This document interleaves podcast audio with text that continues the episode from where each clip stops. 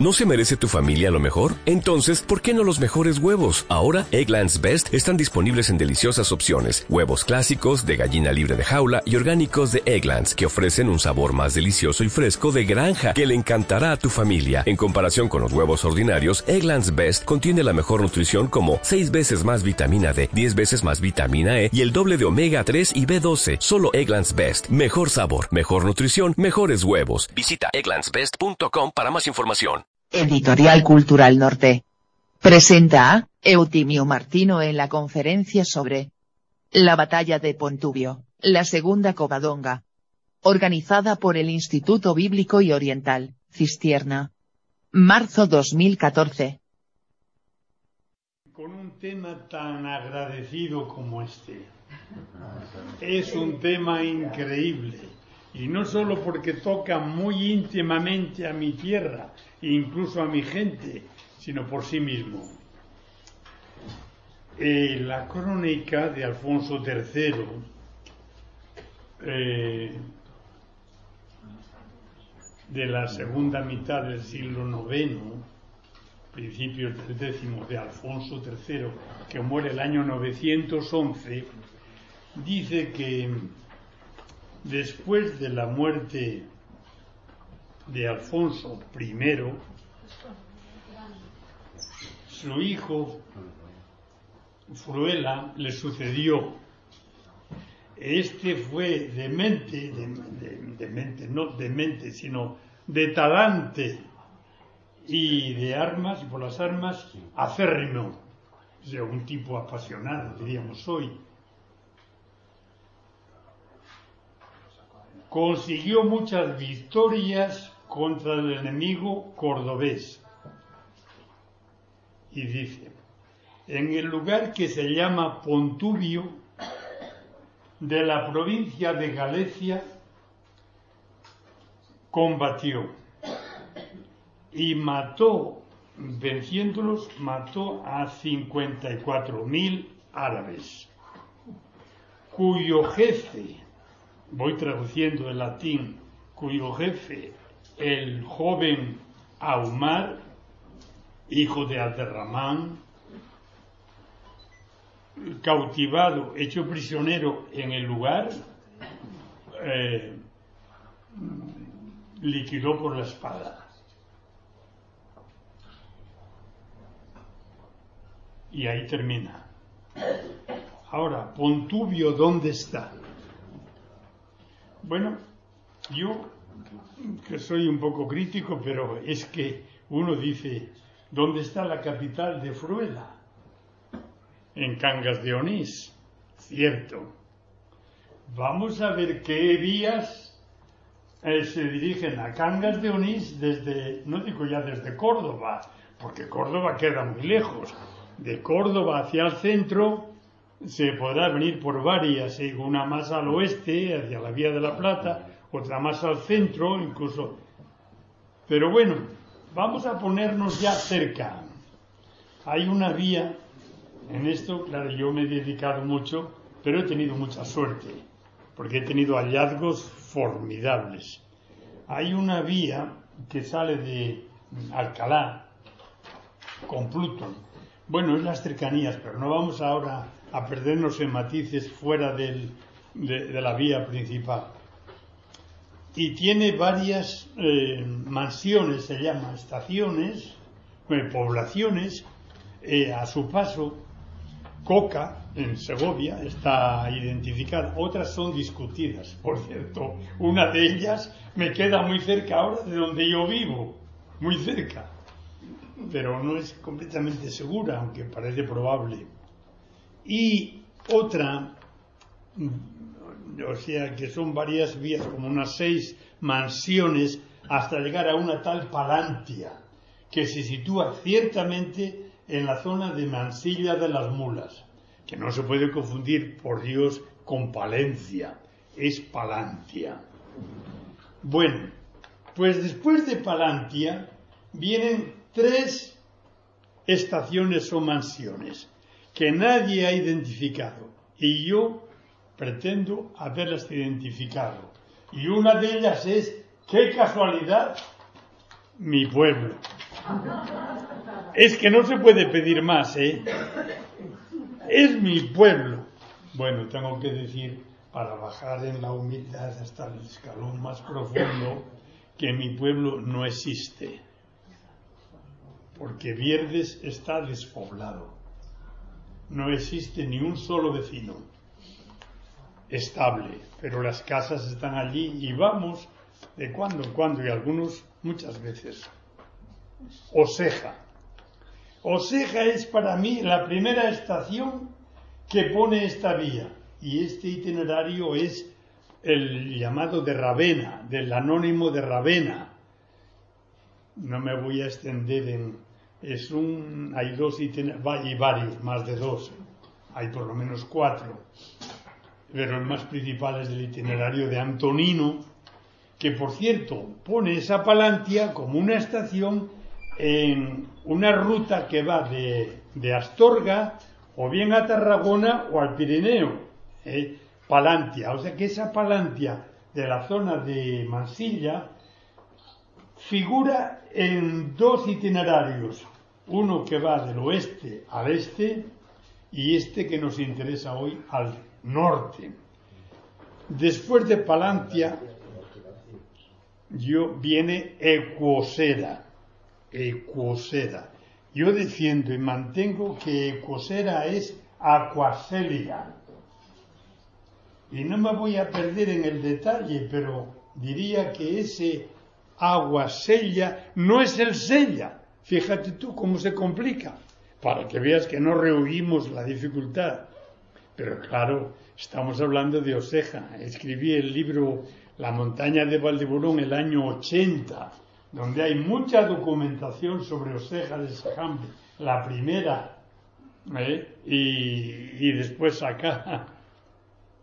Entonces puedo defender que ese Oseja es Santa María de Oselia, como aparece el año 973, y ese, ese Oselia Ah, pues hay un catedrático por ahí, no lejos de aquí, que dice que Oselia es donde el sella, ese O, pues como que donde, nada, nada, eso son imaginaciones de usted que no tienen fuste.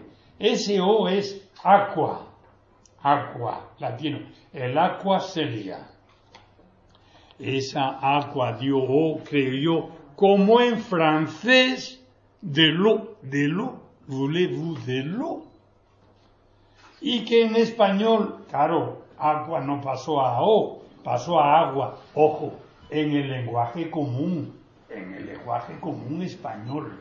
Pero en topónimos sí, Omaña, Ubiña, Ausejo a mitad de camino, los Ausines a mitad de camino, o Blanca, Oseja, cierto, es Acuaselia y era Santa María de Oselia la que dio origen al, al, nombre y al pueblo, por lo menos en cristiano.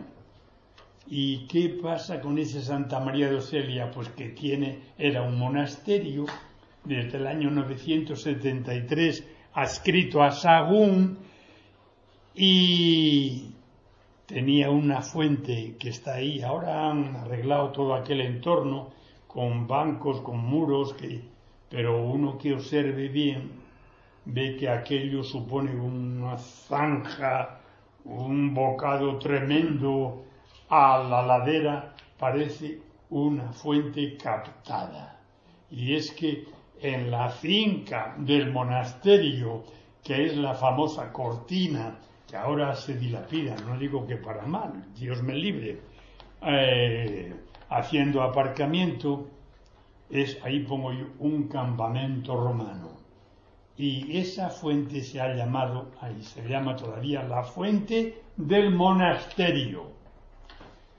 Ecuosera para mí ciertamente, claro, es un paso intermedio entre Aquaselia y Oselia.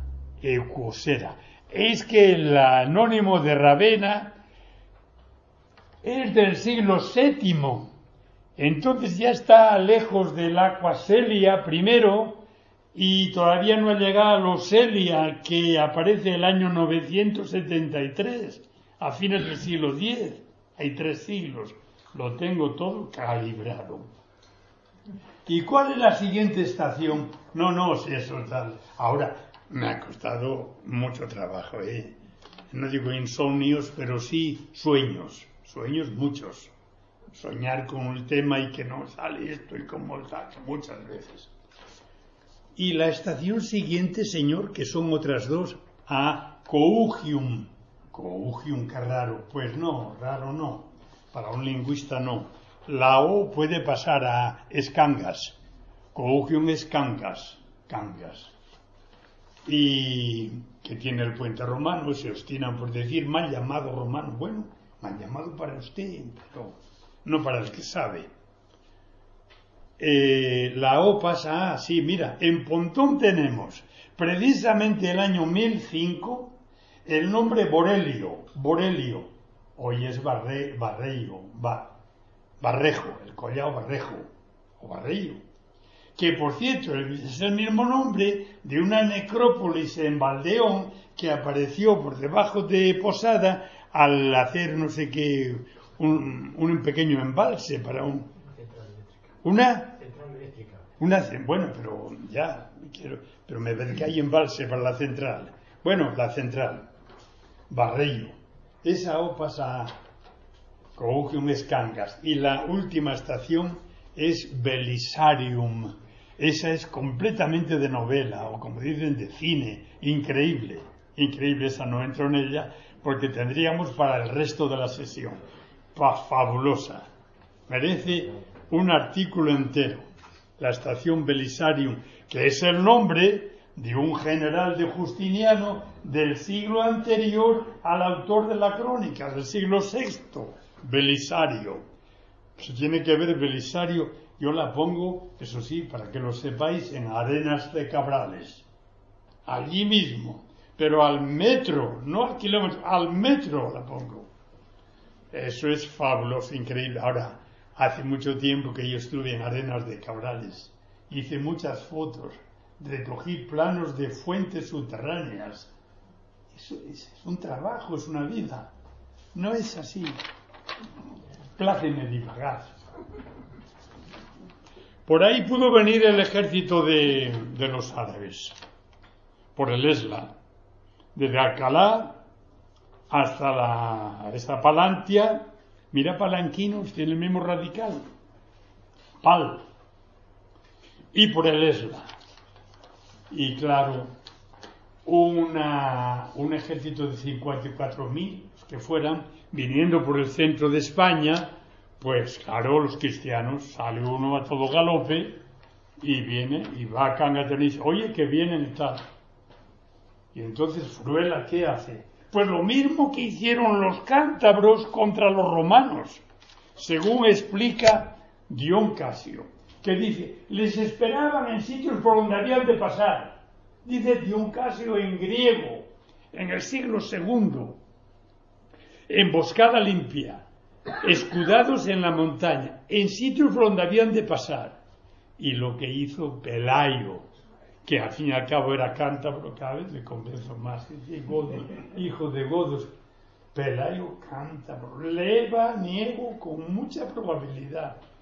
¿Qué hizo? Armó una emboscada en Covadonga. Y Covadonga es una emboscada. No es una escaramuza como lo escriben los libros forrados de pastas de oro de la historiografía española. No es una escaramuza una escaramuza no echa para atrás al el imperio árabe a Córdoba, no, que había conquistado toda España.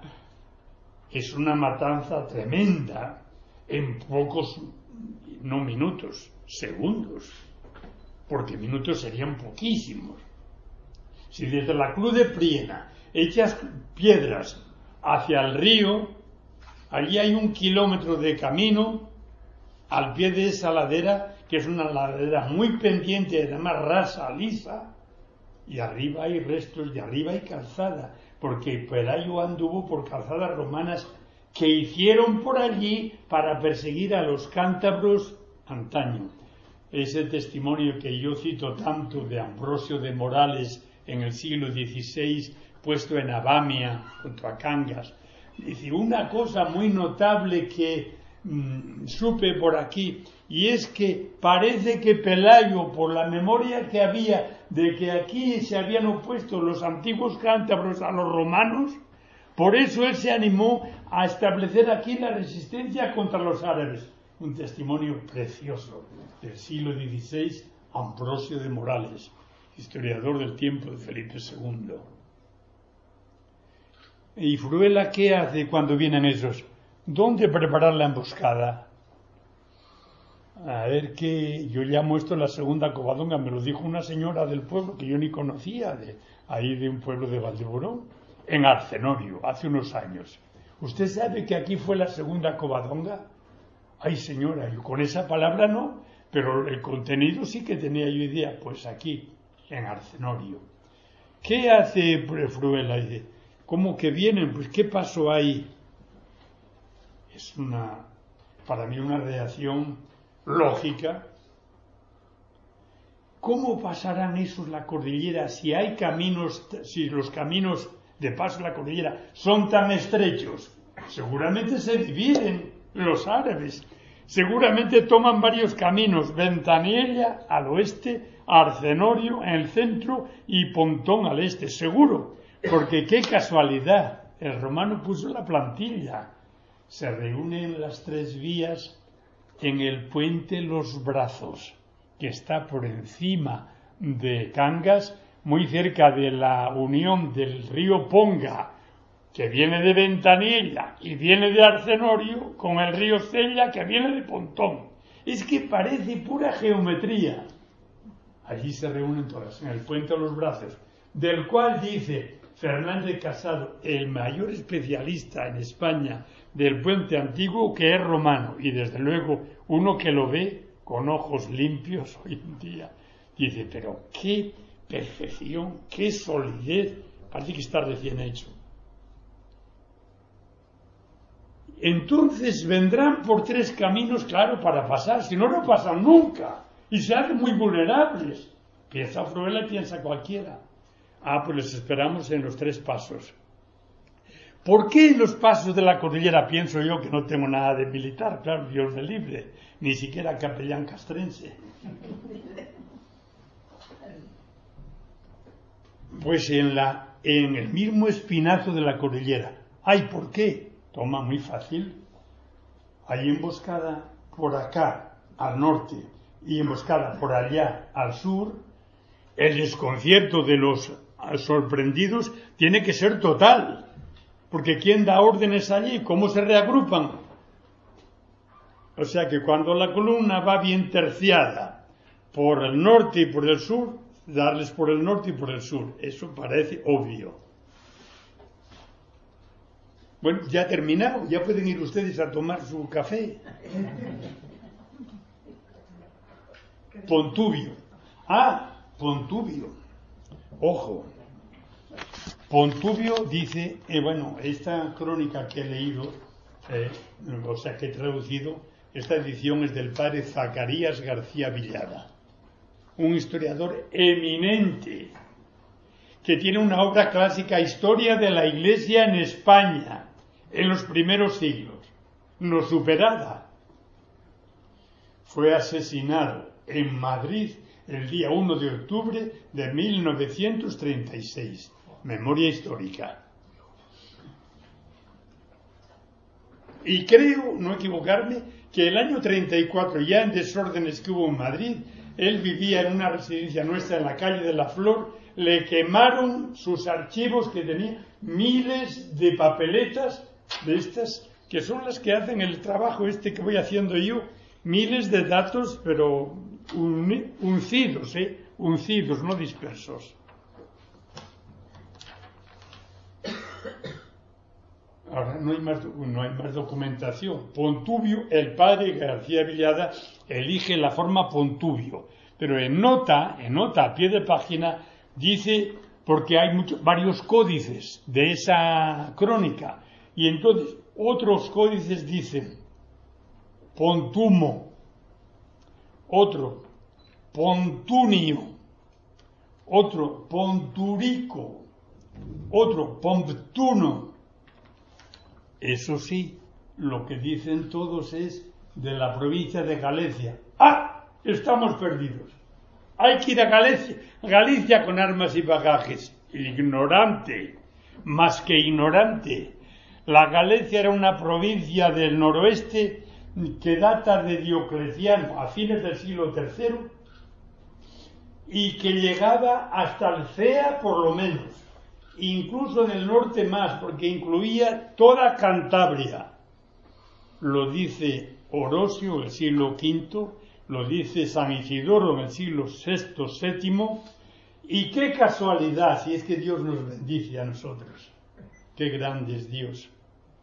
El mismo autor de la crónica, Alfonso III, a principios del siglo X, el año 905, tiene diplomas en favor de Sagún, eh, que dona Calzada, la, una posesión en Calzada mm, del Coto, que ahí está, dice, sobre el río Cea en los confines de Galicia.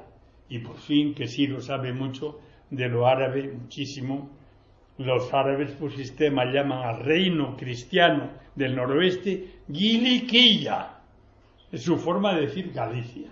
O sea que esa Galicia no es la Galicia étnica. Yo ya casi he terminado. Ah, no, falta una cosa muy importante, la más importante. Resulta que un señor, no sé si le conocisteis, bueno, que esa batalla se dio en Pontón, que se sepa el primero que, bueno, pero claro, en esto hoy hay muchos que han escrito, quien controla todo lo que se ha escrito en cualquier folleto, en cualquier revista, pero que se sepa un general, tuvo que ser un general militar, Ricardo Burguete, en rectificaciones históricas del Guadalete a Covadonga. Yo yo creo que el libro lo tuve en las manos y fotocopié lo que me interesaba. Pero ahora mismo no sé dónde lo tengo, además con el traslado a, de León allá, nada. Y Burguete escribió este libro el año 1915. Bueno, pues con estos bueyes tenemos que arar. O sea, Pontubio, Pontuno, Pomptuno, Ponturico, eh, yo ahora, pues como el natural de Sajambre, voy a Arcenorio y una señora hace unos años que yo no saqué el tema para nada, y yo no sé si ella me conocía a mí de oídas, yo vaya ni idea, ni sé de qué pueblo eran. Me dijo, ¿usted sabe que aquí fue la segunda Covadonga? Ay, señora, cómo me gusta la palabra, pero es que el, el hecho sí, lo sabía, pero no con esa palabra. En Arcenorio hay una cartela puesta que dice, que luego la veremos, ¿no? Dicen y tienen, por cierto, que en la collada La Campa, es una collada que hay allí en Arcenorio, que es límite de Ponga y Sajambre, han campado muchos moros cuando se dio una batalla. Esta Virgen poderosa, o una cosa así, mereció ser coronada, eh, no sé qué, de los moros cuando ganó la batalla.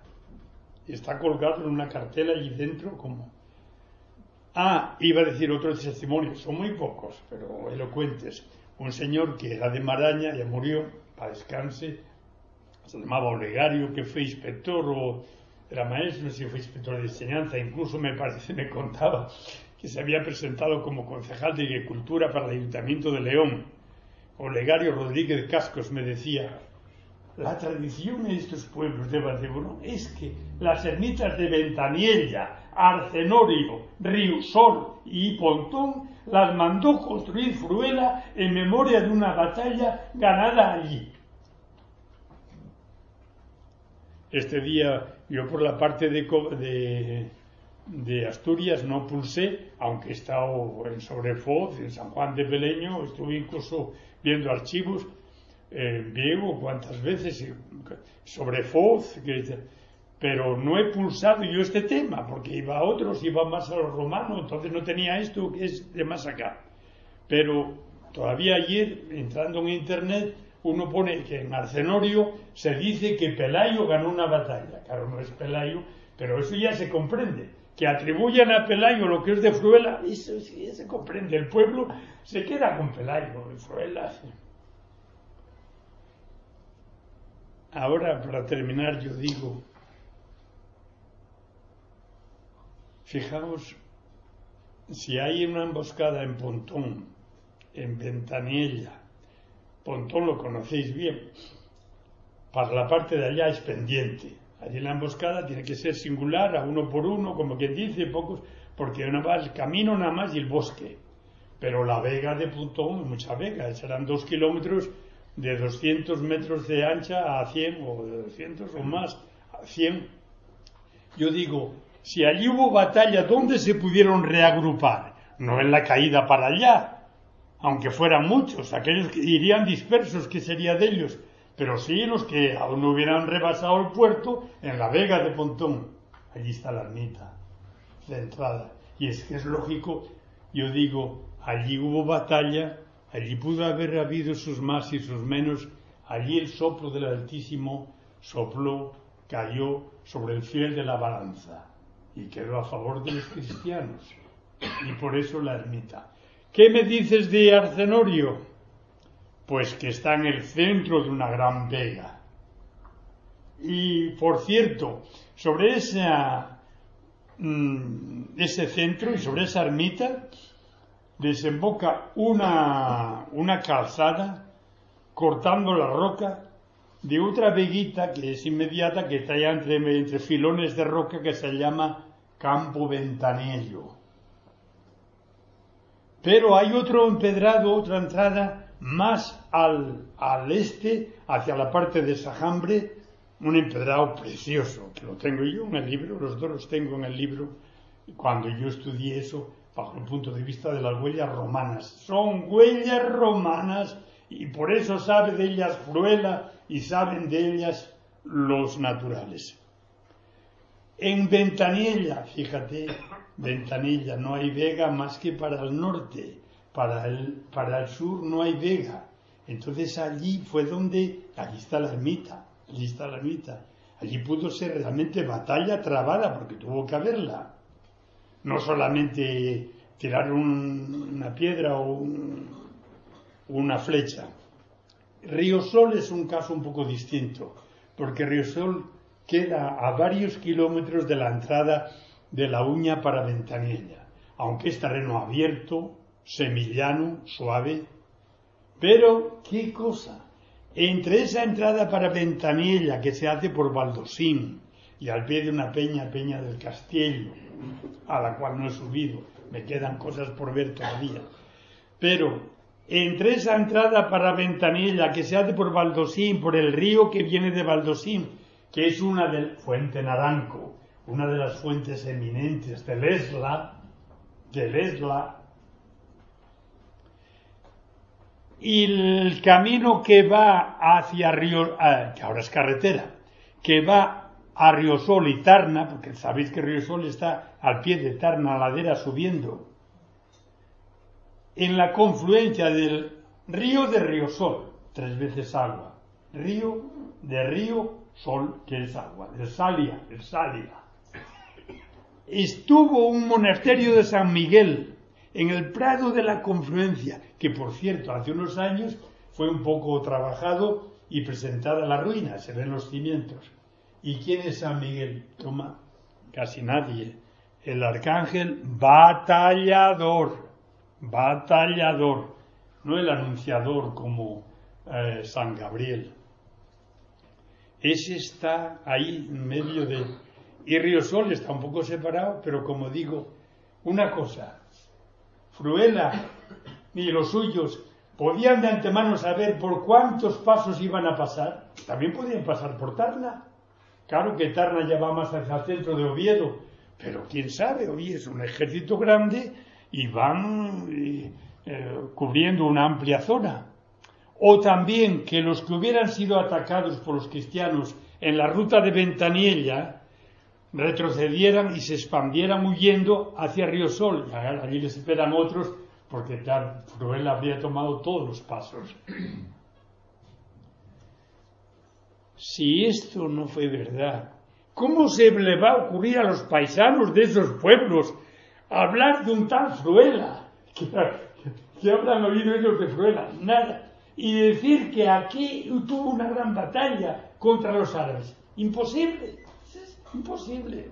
O sea, un filósofo tiene que dar, aspira a dar razón de las cosas, de los hechos y las cosas.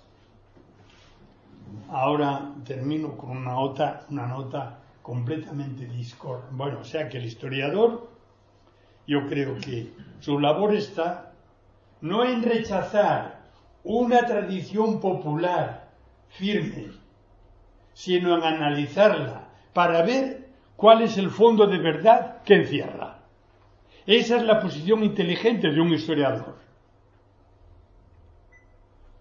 Ahora, si un señor en el siglo catapum escribe en el margen, ojo, de estos códices se han conservado más de una decena de versiones distintas. El padre Villada explica que elige uno, que consta que es el más perfecto, por el análisis de las frases de todo. Elige uno. Pero si de esos otros nueve, y entre ellos cuatro especialmente viciados, en uno de esos más viciados hubo una, una mano absurda, totalmente absurda, que puso al margen de Pontubio puentes de Eume, puentes de Eume. Yo digo, oiga, pare el carro, pare el carro que va deprisa. Puentes de Eume es una expresión que yo creo en sí no ha existido jamás. Se la sacó él de su imaginativa. ¿Por qué? Porque en Galicia, donde está, muy cerca de La Coruña, es Ponte de Eume. Es ahora y mucho más en el siglo VIII. Ponte de Eume. Puentes de Eume. Es que ni en español existe. Pues te dan Ponte de Eume. Los, los nomenclatos, los mapas. Señor que le sonó Pontumio, sonó, sacó Puentes de Eume.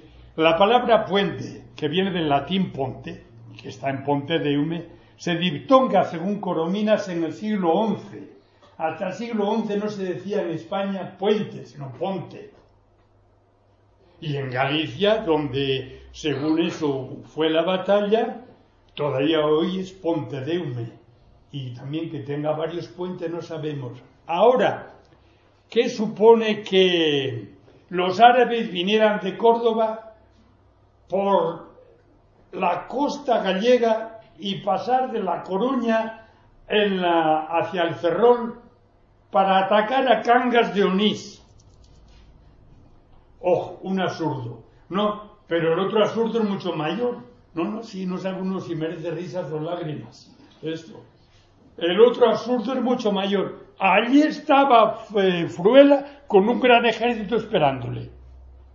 O sea que lo que yo dije antes, que me parece verosímil que del centro de España un jinete o varios acudan a dar noticia a Fruela de que viene un gran ejército árabe, estos cuando, si viene por Galicia, cuando desde Galicia vienen a decírselo y, y, Fruela tan, tan rápido como cualquiera de ellos va con todo el ejército y le espera allí ya, es que es un absurdo que... Pues están las historias españolas, claro. Usted no se moleste, ¿para qué se moleste usted tanto? No se moleste. Pues te un a correr.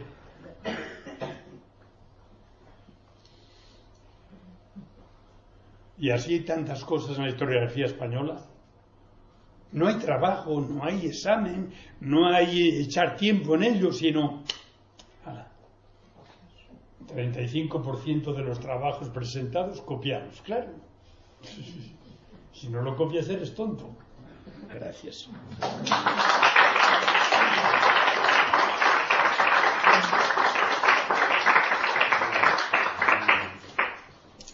73 es, no, el año 1005 es Borelio y hoy es Barreiro.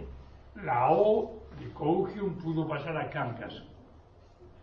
En Fontón, ya te digo, la, la, la, aquel pico de Europa, claro, la tradición envuelve las cuatro ermitas, que hay que ver, cuatro ermitas simétricas, dos al sur y dos al norte, todas muy próximas a la cresta misma. Las asturianas muy alejadas y desniveladas con relación a los pueblos, por caminos de alta montaña. Dele usted una explicación. Pase. Oseja de Sajambre, Ribota, Vierdes, que ya no está habitado. Esta es la Peña del Castillo. Aquí hubo algo. Bueno, la senda del Arcediano baja por aquí. Aquí hay un corte tremendo en la peña, por encima de la carretera que va así. Aquí la carretera tiene su túnel, pero el romano cortó aquí tremendamente. En Sajambre dicen que el arcediano la amplió. Yo creo que el arcediano le daría más amplitud por, para que pasaran los carros de Berrundi, la pradera de aquí, y no tuvieran que llevarlo en cargas. No, otra solución que tenían era recoger la hierba, el heno, en la pradera y hacer allí una cuadra y traerle ganado allí, claro, eso por supuesto. Pero otras veces, para si querían llevarlo al pueblo, pues no podían pasar los carros. Y hay un corte tremendo. Y la senda del arciano pasa por Oseja, que es el cosera, cierto, para mí cierto, no tumba nadie. Y de aquí sale y va por aquí, por aquí y pasa a Soto. Pero ojo, hay infinidad de detalles. Aquí está la corona, un, un, un castro que vemos perfectamente, un castro romano seguramente, que tiene... No, pues, eh, este aquí y va por ahí el camino romano. Pero una cosa, yo soy observador, claro, una cosa que, que me llama la atención en Oseja, entre otras muchas de los romanos, es que de Oseja Pueblo a la cantera que está aquí, por donde va por lo bajo el camino que es la senda del arcediano, camino romano, hay de Oseja a la cantera por lo menos cuatro caminos paralelos, cuatro, en buena parte partidos en peña, por ahí. Aquí viene eso y dice, van a cruzarse, oh, van a cruzarse. ¿Crees tú que se hacen casas cada poco así y que se cruzan varios? Es muy raro. Eso es que el romano llegó allí a Ecosera y rápidamente hay que murallar. A la cortina está ahí en el centro. En el centro, en el centro, centro mismo, al lado de la iglesia. Apareció un enterramiento medieval ahí en la cortina hace años. Siga. Este es el paso de que decimos que fue ampliado por el arcediano al parecer. Eh, aquí hay un lujo de muros, ¿eh? otro muro por debajo que viene a apoyar aquí, ¿eh?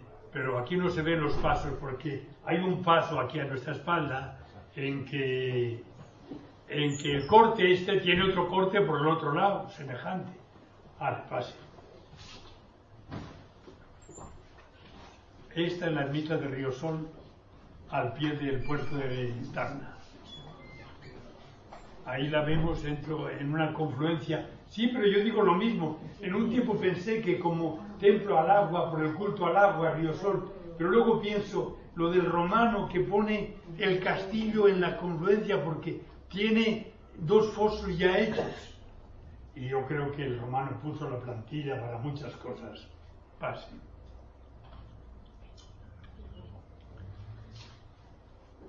Ya terminamos. Bueno, pues esto es lo que un estudioso ha logrado después de mucho estudio.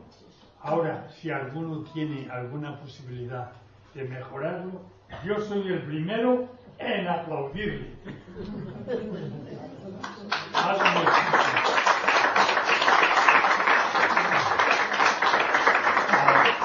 Estamos todavía en buena hora. Si alguno hace una pregunta, me gustaría poder complacerle, porque he dicho tantas cosas. Ahora, no creas que esto se hila así nada más que llegar y pisar el santo. olvídalo. Olvídalo. Ah, que no he dicho. Pontón para mí es nombre de agua prerromano. Entonces, no latino, no latino. Entonces el hablante latino lo latiniza a su modo, a oído. Uno dice pontubio, otro pontuno, otro Ponturio, claro, lógico, porque Pontón es prerromano. Y una cosa, hay por ahí una historiadora que Dios le dé muchos éxitos, más que a mí, me tiene ella, que es muy joven y muy espabilada. Dice que Pontón, puente, olvídalo, es agua. Hay en Pío un arroyo, se llama Riega de Pontón. Allí pensar en un puente es ridículo, porque es una riega con una lágrima de nada, por un sitio también que no se atraviesa, y si hubiera agua, pues pase, y si hay camino, pues pasa sobre las piedras de Pontón de Pontón aparece como nombre de arroyo en Asturias por donde quiera. Hay que ver cualquier atrás. Es una derivación de un radical pen que viene en los grandes diccionarios indoeuropeos pen, de donde viene pen, pan, donde viene pantano. Y viene fango, que en alemán es fen, fen. Algunas ramas celta no tienen la P, fen y qué casualidad que encima de la confluencia del río Ponga y el río Sella hay un pueblo que se llama Pen. En Líbana conozco dos que se llaman Pendes y Pembes. Los dos tienen el Pen ese. Ah, y el río Ponga es de la variante Pon, claro, del Pontón, el Ponga, el río Ponga, que por cierto pasa junto a Pen. Y en nuestro inefable Redipollos, nada de pollos, ¿no? Que dice el paisano que había un paisano que tenía una gallina con sus polluelos y se lo llevaba el azor. Y entonces, pues aquí me defiendo yo. Y puso una, una red por encima. Pero viene la, el ave y, lleva red y pollos. Pues no era ponchos, era ponchos. Y es el mismo radical de ponga. Solo que en ponga tuvo otra evolución a ponga y en, en la que tiene. ¿Y qué me dices de Valponguero? Pues que es un río, es un río, un valle. Valponguero, ponga, es hidrónimo, pontón. Y es que la divisoria de aguas. Muchas veces los antiguos dan nombre de agua a la divisoria porque les llamaba la atención y con razón el origen, el origen del agua. ¿De dónde viene? Dígame estoy seguro que hay muchas objeciones contra todo lo que dígame. ¿Puede haber alguna relación entre la peña ten de Polvorero y la pica ten de... O la misma, la misma, ten. Es un hidrónimo también ta, ta, que tiene ten.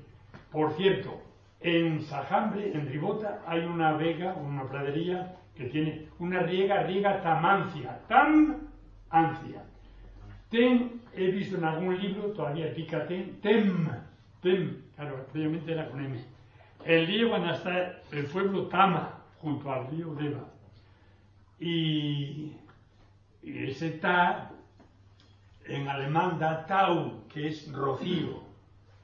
Y ese, siendo ti, ti, di, di, da diu, diu. Porque el radical antiguo pasa por alternancia de vocales. ¿eh? Riosol era salia, ¿eh? Y en el libro de Montería del siglo XIV es Sel, Sel en Río Sol, ahora es Sol. Pasó Sal, Sel, Sol. Y Pontón es eso. Ah, los pan, pen, los pandos, pan de ruedas al lado. Ruedas ser ruadas, ruadas. Y este rueda, este, ¿cómo se llama? Rueda del almirante, ruada, ruada, es la cuenca en el mismo pontón hay las ruadas, arroyos, ruadas. Claro, el latino pasa a rueda. Eso es la evolución del lenguaje, señor. Ten es lo mismo. Ten, Y fíjate la peña Ten de Sajambre, que está donde se une el río de este, de la parte de, bueno, los dos vienen de Pontón, pero uno más de Contravaldeón, de Ruedas, y el otro más al sur, más de de Pontón mismo, se unen delante de Peñatén, los dos casi por igual el curso de agua, Peña de Ríos, Peña de Ríos, cierto. Ahora la ten de Arcenorio porque es divisoria y también por la nieve, ¿eh? ojo.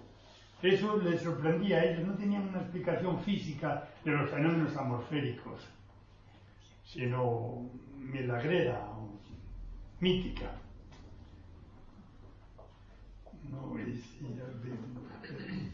Entonces ya, oye, que ya veo que se- hemos una hora. Muchas gracias.